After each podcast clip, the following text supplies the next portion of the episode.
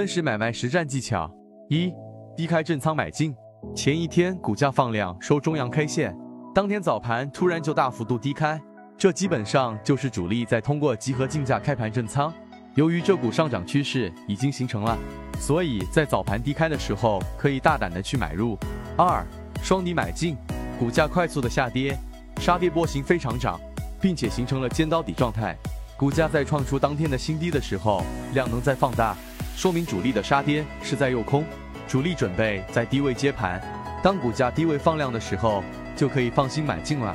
三、上下等距买卖法，以昨日的收盘价为中心线，上下涨跌相同的幅度，经常有这种一分也不差的分时图出现，以此作为短线买卖的操作依据。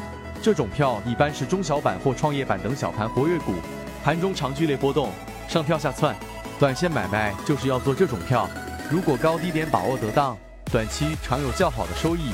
四，股价迅速探底，跌入下方区域，这个飞流而下的直线成交量很少，意味着昨天大部分。想要系统的学习，可以邀请加入到我们的实战圈子，添加个人号 B B T 七七九七七，实战圈子会分享早盘信息、标的的筛选方法讲解等等。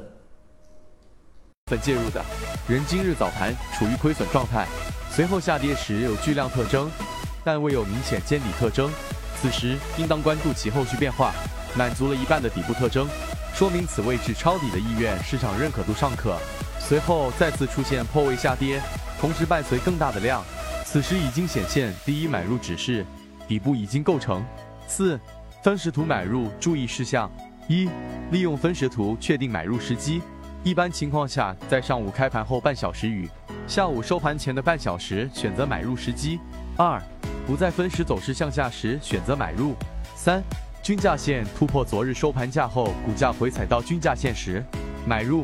六分时走势中的均价线位突破前一交易日的收盘价时不买。